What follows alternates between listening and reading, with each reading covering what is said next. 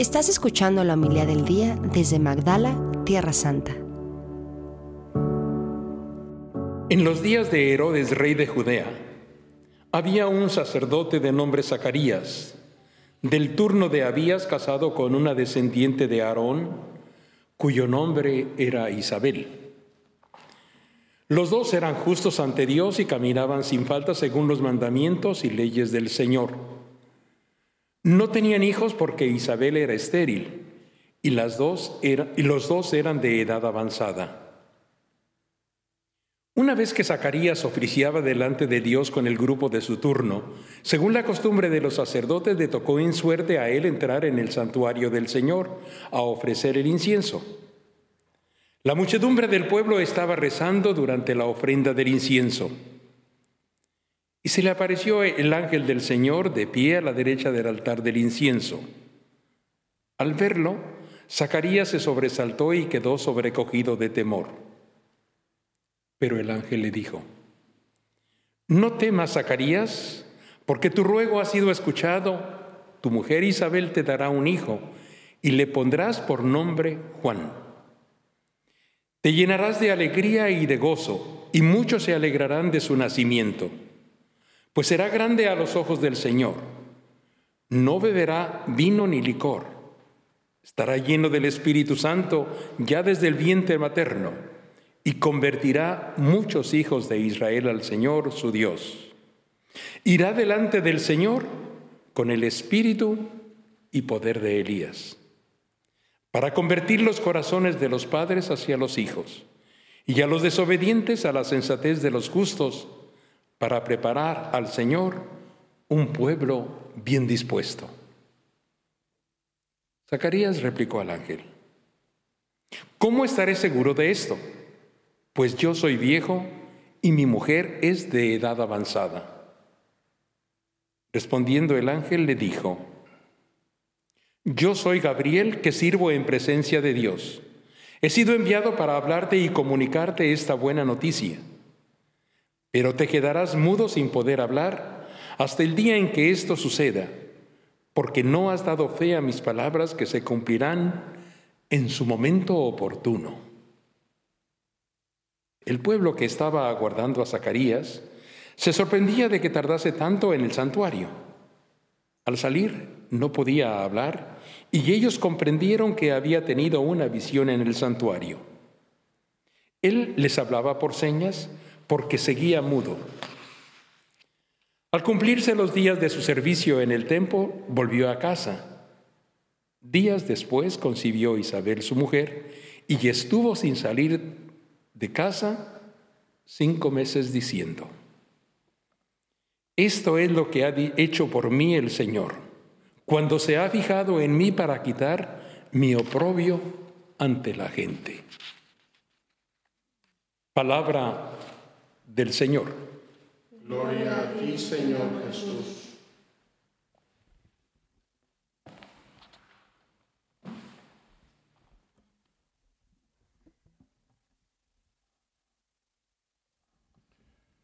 Muy querida familia, es muy hermoso estar de regreso en casa, en casita, con eh, nuestra gente, nuestra familia, nuestra comunidad aquí en Magdala, después de haber disfrutado, y lo subrayo, haber disfrutado unos días de ejercicios espirituales.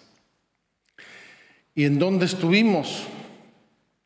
Estuvimos en Encarem, la casa de Zacarías y de Isabel, un lugar precioso, unas colinas llenas de bosques preciosas, allí donde vivían Zacarías e Isabel y allí a donde fue la Virgen María a visitar a Isabel. Qué gozo pasar allí ocho días íntegros en silencio, en recogimiento, en oración, en vida de comunidad. Ha sido precioso. Yo les deseo a todos y cada uno de ustedes, sobre todo aquellos que nunca lo han hecho, alguna vez en su vida hacer un retiro de ejercicios espirituales ignacianos, verdaderamente ignacianos, es decir, en silencio, sin abrir la boca, más que para rezar y para comer. Ahí hay un lugar hermoso que se llama Notre Dame de Sion, pertenece a unas monjas fundadas por uh, un uh, hombre de Dios de mediados del siglo XIX, Alfonso Ratisbon, eran dos hermanos franceses, judíos, y los dos, de modo muy diverso y en momentos diversos, se convirtieron a la fe católica los dos y se hicieron sacerdotes y finalmente terminaron fundando una congregación o dos congregaciones, una de eh, varones y una de mujeres. Y estas monjas tienen ese centro allí que dice en la entrada Notre Dame de Sion, año del Señor 1861. Qué hermoso entrar a un lugar eh, con esa vista, una vista de los, de los montes de la montaña de Judea. Y aquí, a mano izquierda, casi se toca con la mano la iglesia de la visitación. Qué regalo de Dios y qué privilegio. El Padre Salvador y yo estábamos ahí con otros padres de la comunidad y de verdad gozamos mucho, mucho esos días. Gracias a todos y cada uno de ustedes por sus oraciones. Me han escrito, me han mandado muchos mensajes de, apoyo y de solidaridad espiritual en esos días. Gracias, gracias de corazón. Y obviamente la liturgia de hoy pues me sabe a algo muy fresco, muy a la mano, muy hermoso. Eh, quisiera yo comentar casi cada palabra o cada párrafo porque estuvimos allí ocho días contemplando y reflexionando esto. Me voy a limitar a dos o tres reflexiones y espero que les sirvan. La primera es que Zacarías, San Zacarías para nosotros, también hizo ejercicios espirituales ignacianos, porque esa mudez en que lo dejó el Señor, no era un castigo en el sentido negativo que nosotros entendemos. Ah, ¿no crees? Ahora te fastidias. Para nada. Al contrario, era un castigo, en el estricto sentido de la palabra, medicinal. Imagínense, yo me lo imagino, un sacerdote que está ejerciendo su servicio en el templo, que es un hombre justo y temeroso de Dios, casado con una mujer santa igual que él, de familia sacerdotal, descendiente de Aarón, y que se le aparece un ángel, y además le da un mensaje increíble que a los pocos días se comienza a realizar. Este hombre necesitaba meditar eso. Necesitaba asumirlo, estaba, sabía seguramente, Zacarías conocía este pasaje del libro de los jueces, la historia de Sansón, una concepción también casi milagrosa, fruto de la oración, y dice, ah, va a haber otro Sansoncito, Va a haber otro Sansón, mi hijo, pero si yo soy anciano, mi mujer es estéril. Entonces, este hombre necesita digerir que está a punto de escribirse una nueva página de la Sagrada Escritura. ¿En dónde? En su casa. ¿Con quién? Con su esposa y con él y con su futuro hijo. Imagínense el percibir el, ser consciente de un mensaje de Dios de esta naturaleza, conociendo la Sagrada Escritura, eran los dos hombres justos, temerosos de Dios, observantes, él era sacerdote, ella era de familia sacerdotal, y de repente recibir este anuncio. pues Dios le manda el mejor castigo que le pudo haber mandado. Ahora te callas la boca, encierras en tu casa y yo me imagino a Zacarías que no se quedó llorando en un rincón porque lo habían castigado, como hacemos nosotros, malos estudiantes y malos discípulos. Él habrá tomado la Sagrada Escritura en su mano y habrá empezado a rumiar lo que estaba pasando en su vida. ¿Y qué cosa meditó y qué cosa rumió? Lo sabemos por el Benedictus. En el momento en que se le suelta la lengua, este hombre nos echa una parrafada de expresiones de la Sagrada Escritura que es una pura y santa contemplación del misterio de Dios. Fíjense hasta qué punto santa y hasta qué punto pura. El Benedictus y el Magnificat, dos oraciones que salieron de ese rinconcito de la montaña Judea, son las dos oraciones que reza la Santa Iglesia de Dios desde tiempo inmemorial hasta el día de hoy, en las laudes y en las vísperas. Es decir, la Iglesia durante siglos en todos los rincones de la tierra ha visto el misterio de la encarnación del Hijo de Dios a través de los ojos de Zacarías y a través de los ojos de la Virgen María. Los dos después de un periodo de silencio, de meditación, de reflexión, de prueba y también de confirmación del misterio de Dios por los signos evidentes, en ambos casos una maternidad.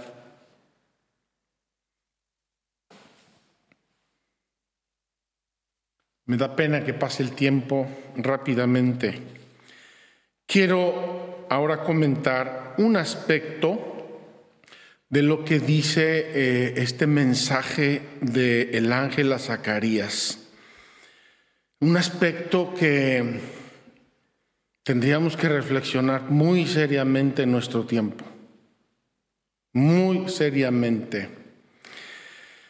Dice así, el ángel le dijo, no temas Zacarías, porque tu ruego ha sido escuchado.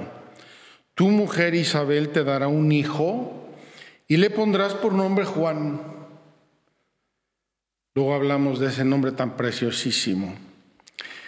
Te llenarás, te llenarás de alegría y gozo, y muchos se alegrarán de su nacimiento. Pues será grande a los ojos del Señor, no beberá, vino ni licor. Estará lleno del Espíritu Santo ya en el vientre materno y convertirá muchos hijos de Israel al Señor. Su Dios irá por delante del Señor con el espíritu y poder de Elías. ¿Para qué? ¿Para qué? Fíjense lo que está, nada más reflexionando en los dos nombres. Se llamará Juan. Juan significa consolación de Dios consolación. Viene la consolación de Dios para su pueblo a través de un nuevo Elías que va a ser su hijo. Y Elías significa Yahvé es mi Dios. Es decir, dos elementos, uno que nos consuela y uno que nos asusta un poco, que vienen a volver a poner a Dios en el centro de la vida del pueblo. Y la primera expresión de esta vuelta a Dios tiene esto para convertir los corazones de los padres hacia sus hijos. Queridos hermanos, estamos asistiendo también nosotros a un fenómeno que no sé si en algún momento de la historia de la humanidad ha tenido las dimensiones que tiene ahora. Estos padres que después de amarse u odiarse un cierto tiempo de la vida, deciden separarse tranquilamente y se desentienden más o menos de sus hijos. Viene, todo este anuncio impresionante viene para convertir los corazones de los padres hacia los hijos. Miren, los hijos, sobre todo pequeños, iba yo a decir menores de edad, pero me parece ya excesivo, pequeños, digamos de 12 años para abajo, son lo que son sus padres. Cuando yo llegaba a la escuela y hacía una cosa un poco fea o grosera, me decían los maestros, oye, ¿eso te lo enseñaron tus padres? Entonces, tenemos que volver a establecer esta atención, esta conversión de los padres hacia sus hijos. Si los padres cuidan y atienden y aman a sus hijos pequeños, entonces la sociedad no se fractura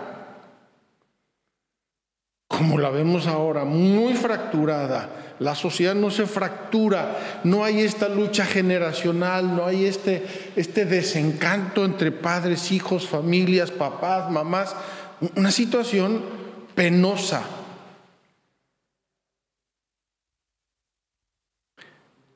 Para convertir los corazones de los padres hacia los hijos y a los desobedientes a la sensatez de los justos.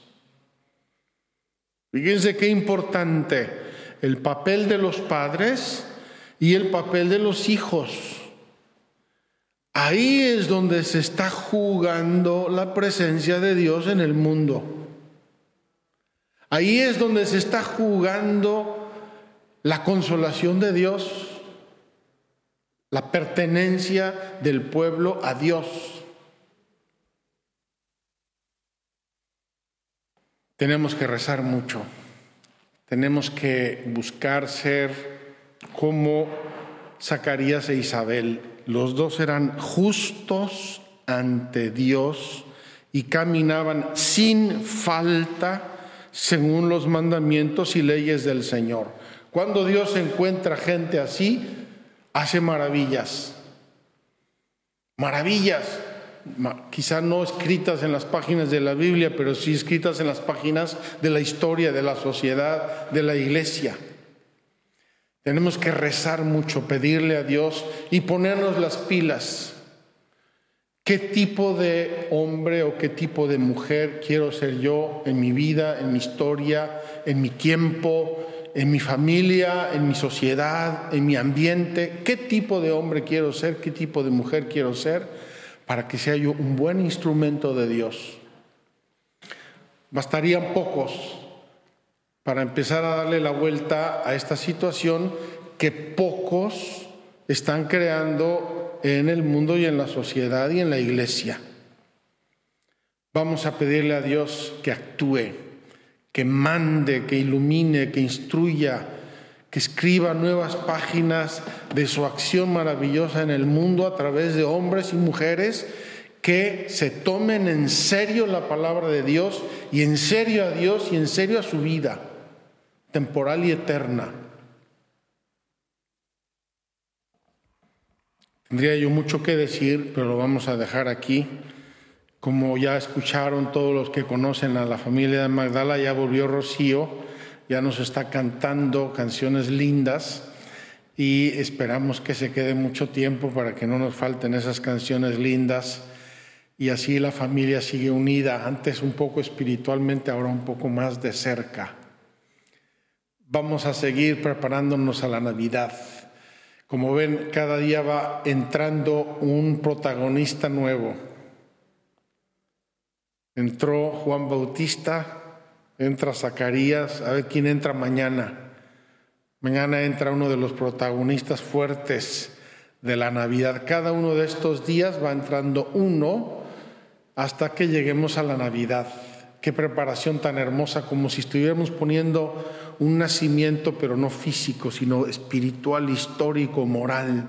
Cada día ponemos una figura en este grande nacimiento que es la venida de Cristo este año. Que así sea. Muchas gracias por escucharnos. Si quieres conocer más acerca de Magdala, Síguenos en YouTube y Facebook.